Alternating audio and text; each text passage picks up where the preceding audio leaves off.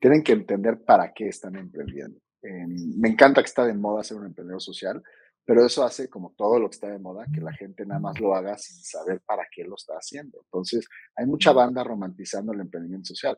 El emprendimiento social es por lo menos dos veces más difícil del emprendimiento tradicional, porque además de tener ese producto o ese servicio que sea competitivo, tienes que ayudar a resolver una problemática social o mental. Entonces, es, muy complicado y muy complejo. Y si no tienes esa, ese gran para qué, ese sustento existencial, esa misión de vida clara, no vas a tener la gasolina para poder sobrellevar esos obstáculos. Entonces, encuentren su gran para qué.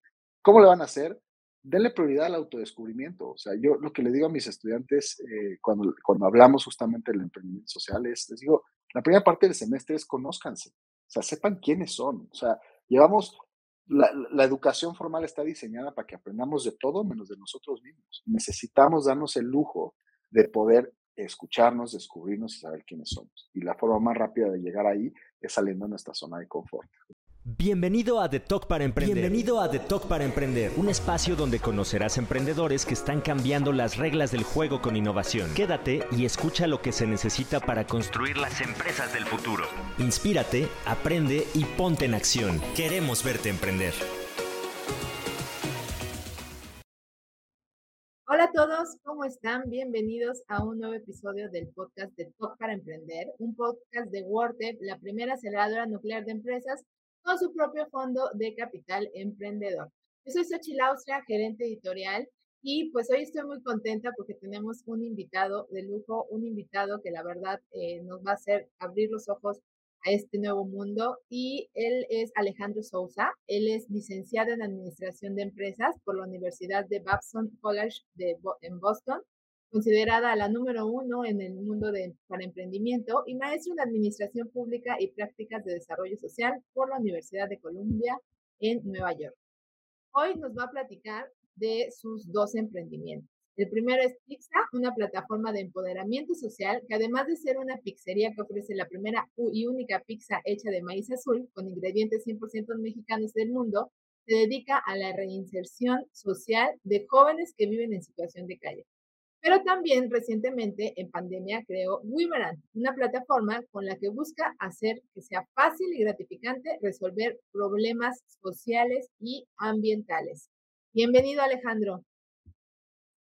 Gracias, Ochil. Qué gusto estar aquí con ustedes. Gracias por la invitación y por el espacio.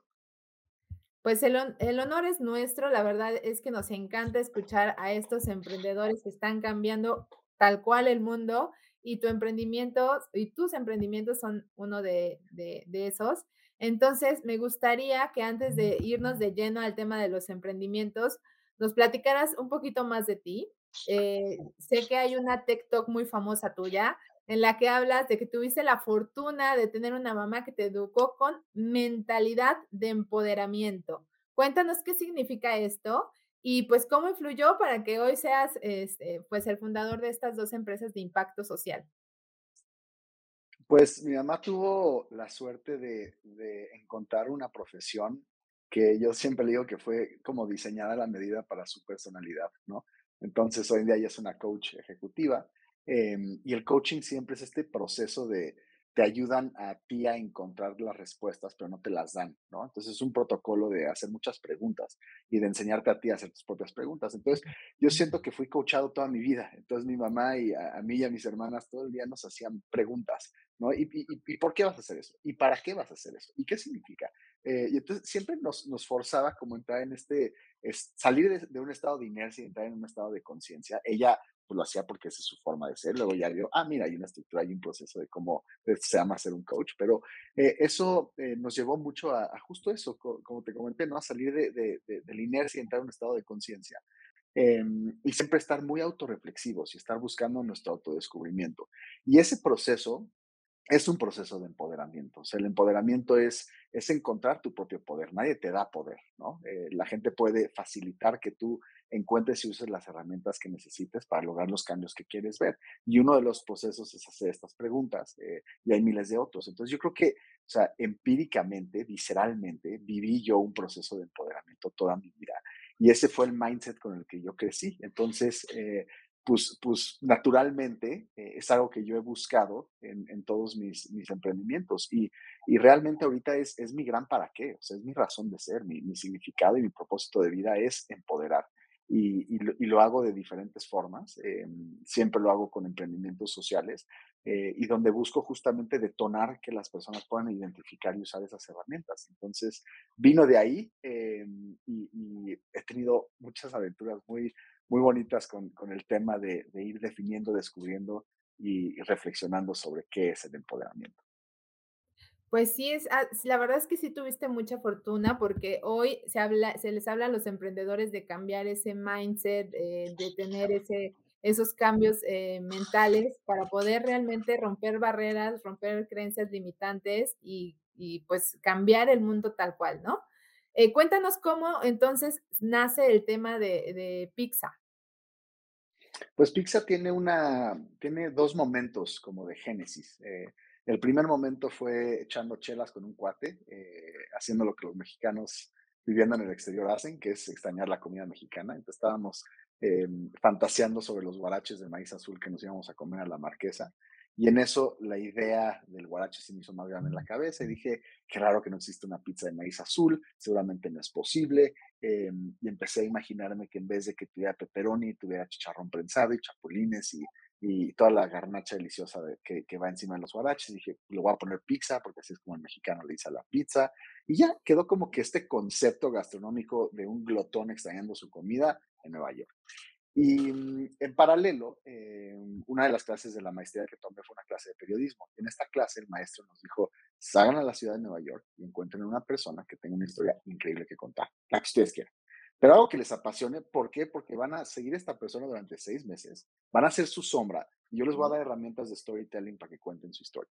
Y ahí resurgió en mí una, una pasión y un interés que siempre había tenido por conectar con la, con la realidad de, de, personas en situación de calle. Mi mamá, otra de las cosas que hacía es que nos llevaba mucho a visitar a los niños en, en diferentes orfanatorios eh, de la Madre Teresa. Entonces, cuando eres niño, no, no discriminas, eh, simplemente integras esta realidad que es distinta en tu punto de vista, ¿no? Entonces era, era un tema que yo siempre aprendía a, a como tener ahí, ¿no? Eh, eh, que, que, había una realidad diferente y que esa realidad diferente me atraía. Entonces aproveché ese proyecto para conectar con alguien eh, que viviera en situación de calle. Salí a la ciudad de Nueva York y mm, ahí es cuando conocí a Joe y Joe había vivido en la calle veintitantos años y ya cuando yo lo conocí, él ya trabajaba en uno de los varios albergues de los cuales fue beneficiario.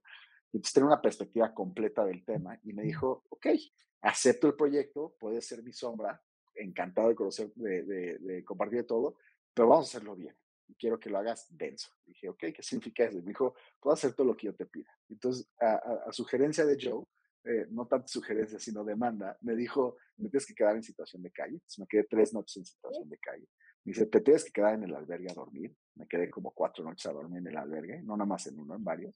Y tienes que venir todos los viernes a voluntariar a la cocina para prepararles alimentos y platicar con ellos, porque yo no soy el único que tiene la perspectiva. Y entonces eso de verdad me permitió conectar con esa realidad, ¿no? De una manera muy empática y profunda, y en algún momento saliendo del albergue, no me acuerdo qué momento, este, yo ya tenía esa idea de la pizzería y dije, mm, si en algún momento empiezo esa pizzería de maíz azul, solamente voy a contratar a gente como yo. Y ya, ahí se hizo el, el match. Y cuando regresé a México ya determinado de empezar pizza, apliqué ese mismo protocolo de etnografía, de investigación profunda, de empatía en México, sabiendo que es completamente diferente en México. Y me eché meses eh, hablando, ya, no, ya no me quedé en situación de calle, ya, ya esa experiencia ya la había vivido, pero sí fui a los albergues, sí platiqué con muchos beneficiarios, con muchos expertos, y poco a poco fui identificando la problemática, armando el rompecabezas en conjunto con los beneficiarios, eh, y codiseñamos un programa que, digo, ha evolucionado mucho, pero pero que tiene los pilares esenciales hoy, siete años después, que es inclusión, empoderamiento este, y bienestar. Perfecto. Oye, pero cuéntanos también esta parte del modelo de negocio, porque, eh, o sea, no solo se trata de, de, hacer la reinserción, sino también hay un modelo que, que hay detrás, ¿no? Sí, claro, hay, o sea, nosotros como nos, nos, hemos definido siempre es que somos una plataforma de empoderamiento social disfrazada como pizzería. Entonces ahí, ahí ves cuál es nuestra misión nuestra razón de ser y cómo le hacemos. El qué es empoderamiento. El cómo es vendiendo pizzas. Entonces, o sea, somos una pizzería, eh, vendemos pizzas, la primera y única hecha de maíz azul del mundo, con ingredientes 100% mexicanos, una delicia. Eh, es un producto muy innovador gastronómicamente, pero eh, detrás de todo esto, pues es una plataforma que se dedica a la inclusión de estos jóvenes en un perfil de abandono social. Entonces, ¿qué hacemos? Pues los contratamos de manera exclusiva y les damos un programa de empoderamiento que dura 12 meses. Es un empoderamiento multidimensional. Eh, y tiene tres pilares. El primer pilar es desarrollo profesional. Entonces, son empleados formales de Pizza. Eh, ahorita les platico cómo los reclutamos y, y, cómo es que ellos entran a Pizza. Pero son empleados formales y en un año pasan por un programa rotativo para, para convertirse en líderes de sucursal. Crece máximo nivel de responsabilidad en un año.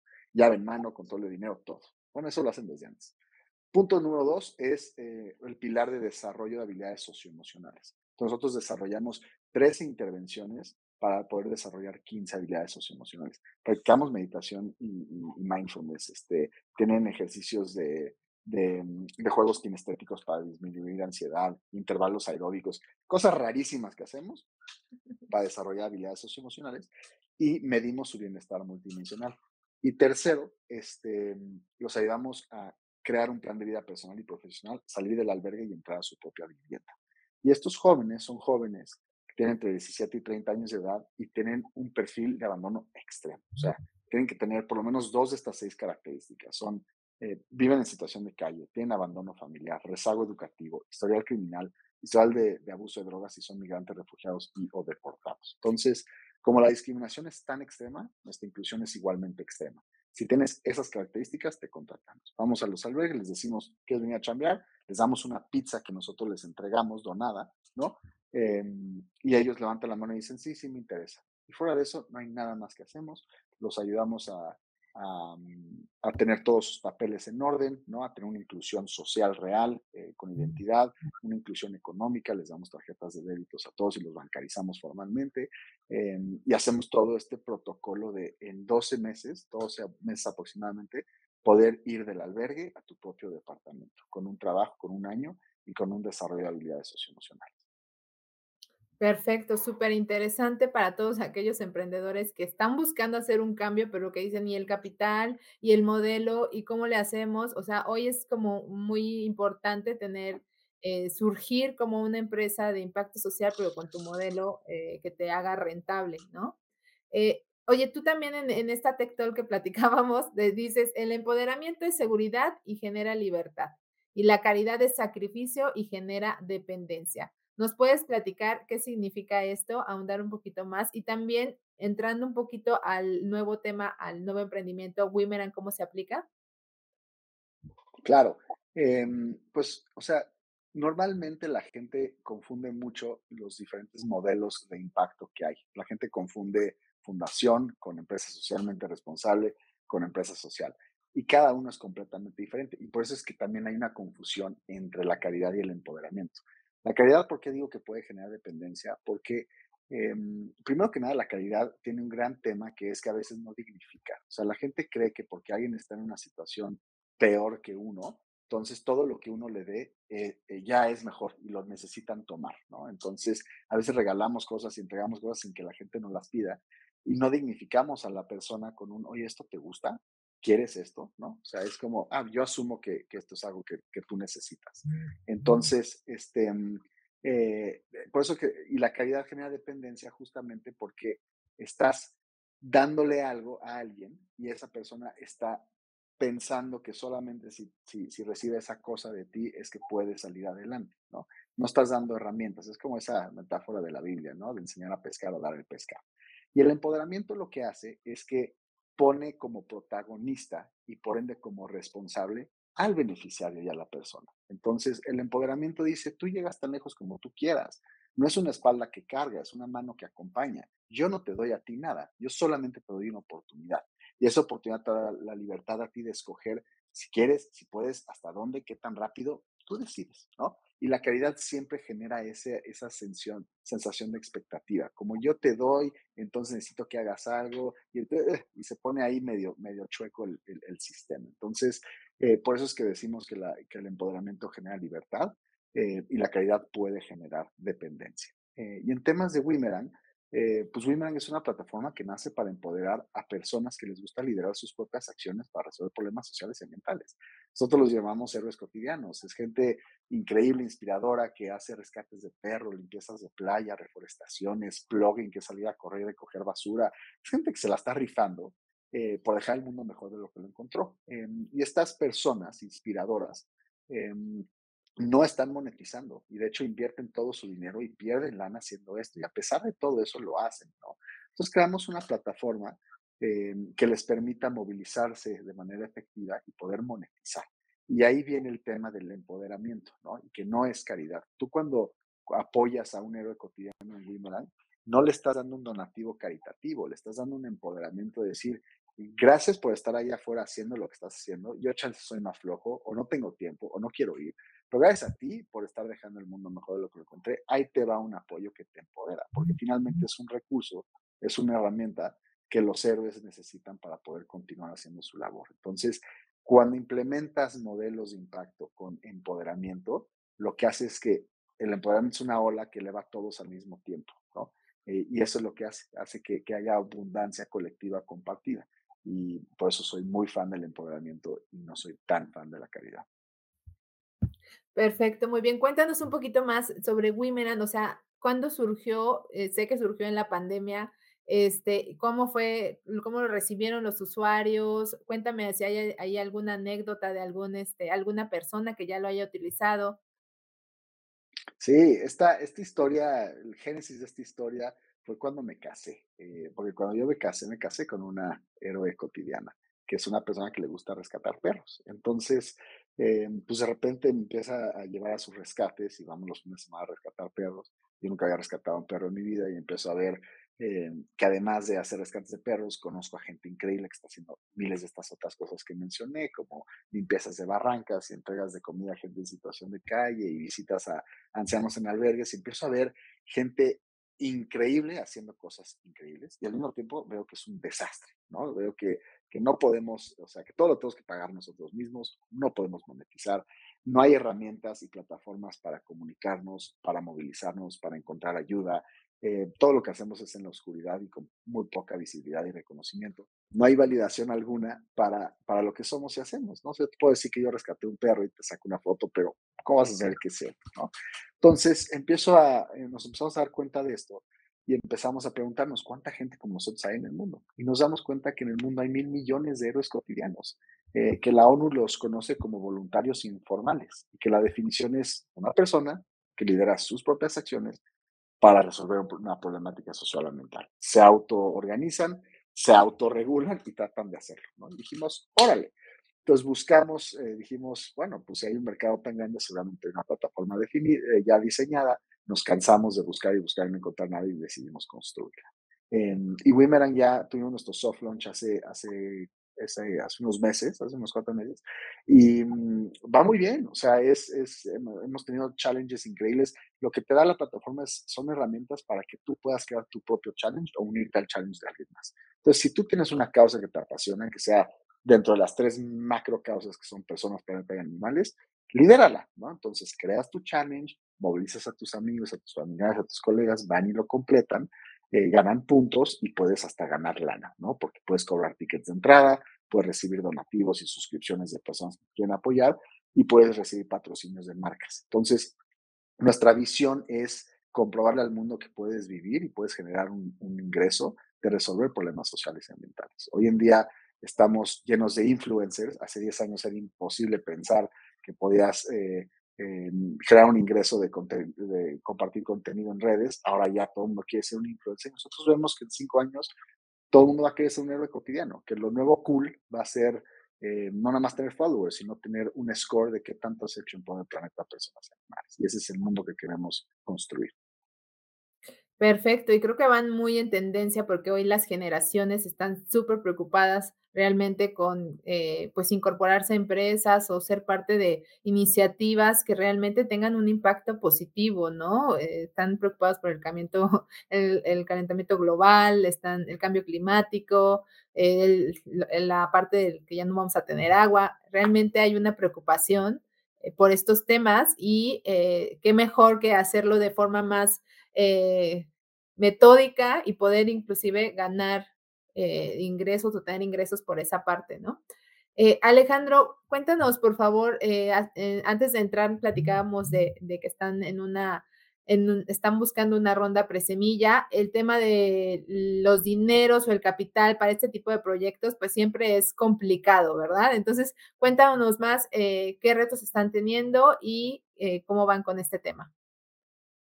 Claro, em, sí, no importa cuántas veces lo has hecho antes, el tema del fundraising siempre es empezar desde cero, ¿no? Em, y es, es, es denso, es un, es un tema denso y más en el, en el mercado con las situaciones actuales que tenemos. Eh, estamos saliendo de como la, la, la era de oro de, de buscar financiamiento a, al, al invierno, ¿no? Tal cual así lo mencionan. Entonces, pues es, es desafiante. Eh, nosotros ahorita ya llevamos 40% de nuestra ronda de 500 mil dólares levantada de, de, fondos y de ángeles.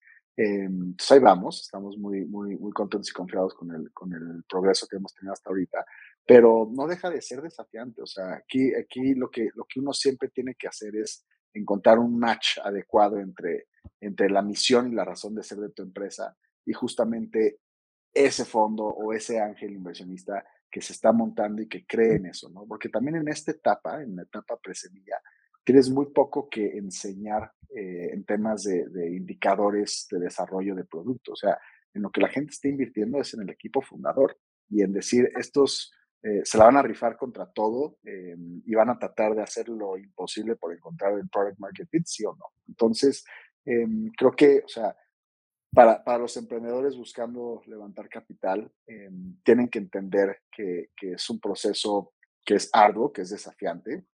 Hay que tratarlo como literalmente un trabajo de tiempo completo, eh, designar a una persona del equipo fundador que sea el encargado de eso para que, para que los otros fundadores puedan literalmente operar eh, y desarrollar, ¿no? Eh, y que termine lo antes posible para que te puedas eh, nuevamente incorporar a, a, a, construir tu producto, ¿no? Porque sí quita mucho tiempo. Pero eh, no se desanimen. O sea, la verdad es que yo he aprendido una cosa que es, eh, en el emprendimiento vas a recibir millones de nos, ¿no? Vas a recibir nos de inversionistas, de socios, de clientes, de beneficiarios, de tus amigos, de tus familiares, porque el mundo no es como es, el mundo es como cada quien lo ve, y cada quien lo ve desde su punto de vista y hará o no hará sentido, ¿no? No se lo tomen personal, o sea, porque solamente necesitan un sí, y ese sí es el de ustedes. Entonces, por cada no que reciban, que su sí se vuelva más fuerte, más auditivo, más poderoso. Y continúen, porque por cada no que vayan a recibir, que son varios, pues tienen que sonreírle más fuerte y encontrar ese sí y continuar. Perfecto, muy buen consejo. Este, el sí más importante es el del emprendedor, ¿no? El que dice, sí, adelante, sí, le sigo, sí creo en esto, sí me voy a rifar por, este, por esta causa, ¿no? Eh, eh, Alejandro, por favor, cuéntanos qué planes tienes a futuro para Wimeran, o sea, hacia dónde lo vas a ir dirigiendo. Pues Wimeran ahorita es, estamos en esta etapa de encontrar nuestro product market fit, ¿no? Entonces estamos eh, explorando diferentes modelos para poder decir, ok, por aquí pega, ¿no? Entonces estamos, eh, estamos incursionando en que escuelas usen la plataforma de Wimerang como una herramienta eh, de servicio social, ¿no? Pero mucho más dinámica y divertida, donde los estudiantes pueden crear y unirse a sus propios retos. Entonces estamos viendo ese mercado.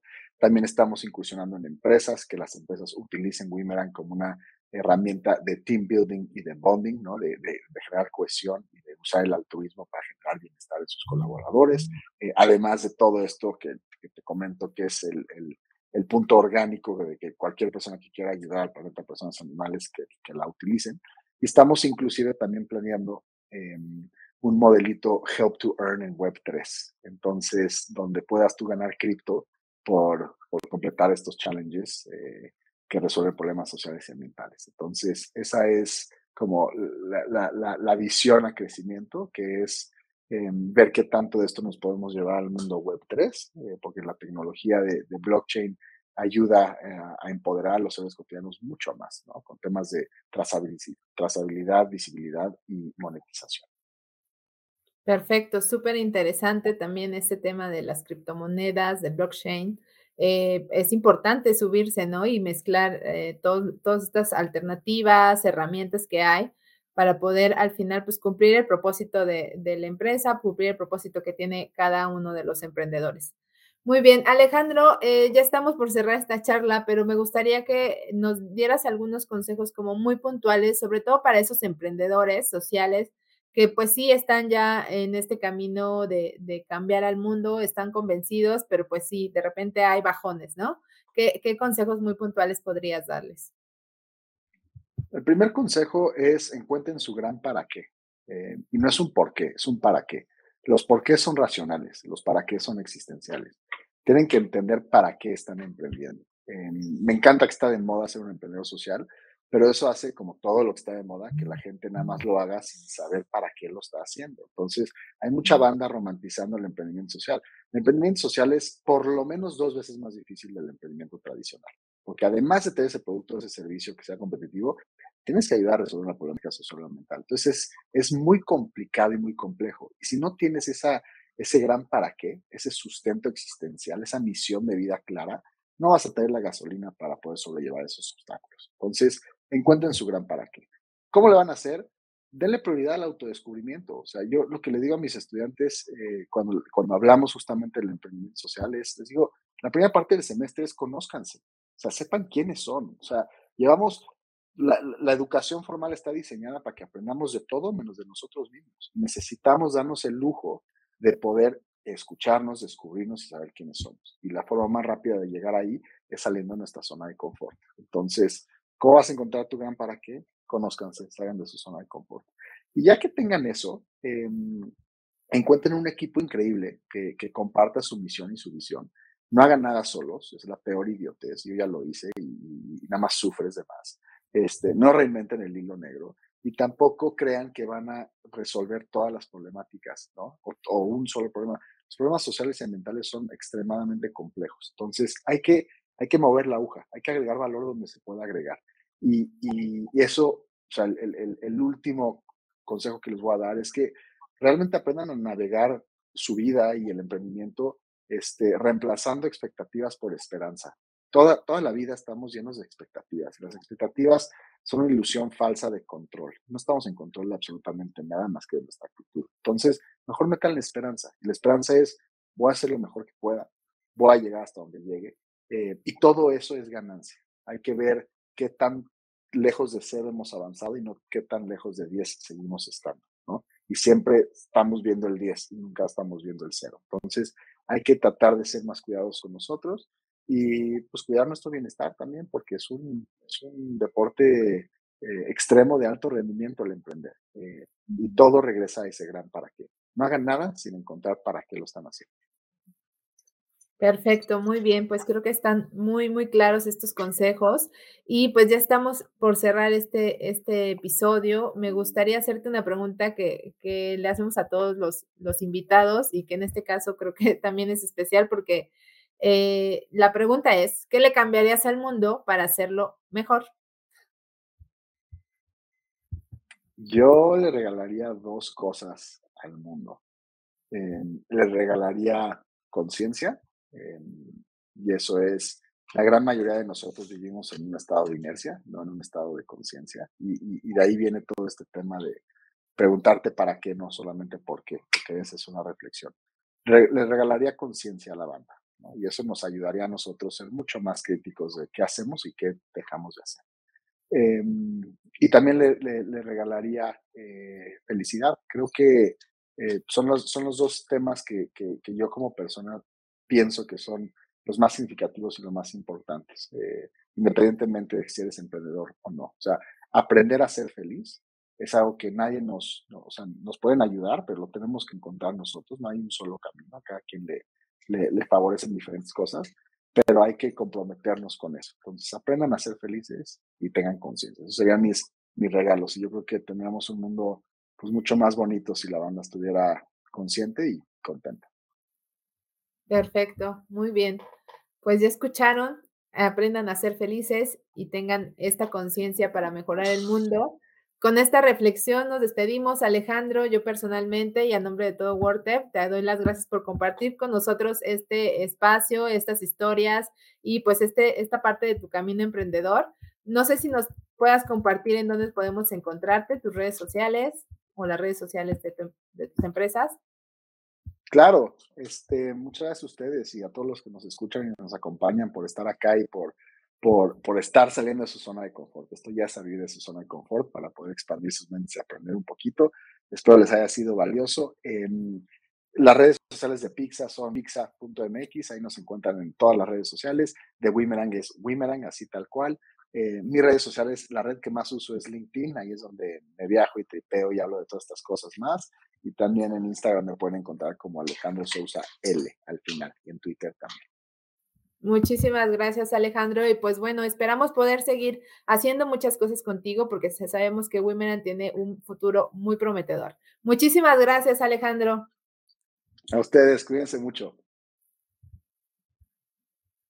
Muy bien, pues ahí nos quedamos con el mensaje de Alejandro. Gracias a todos por escuchar el The Talk para Emprender. Suscríbanse y activen la campanita para recibir notificaciones de estreno de nuestros próximos episodios.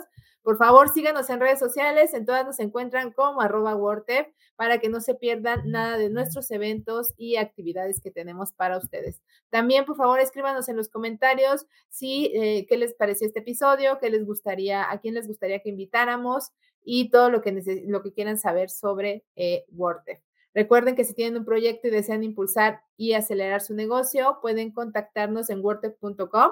Yo soy Xochitl Austria y nos escuchamos la próxima. Recuerden que en WordTep los queremos ver emprender.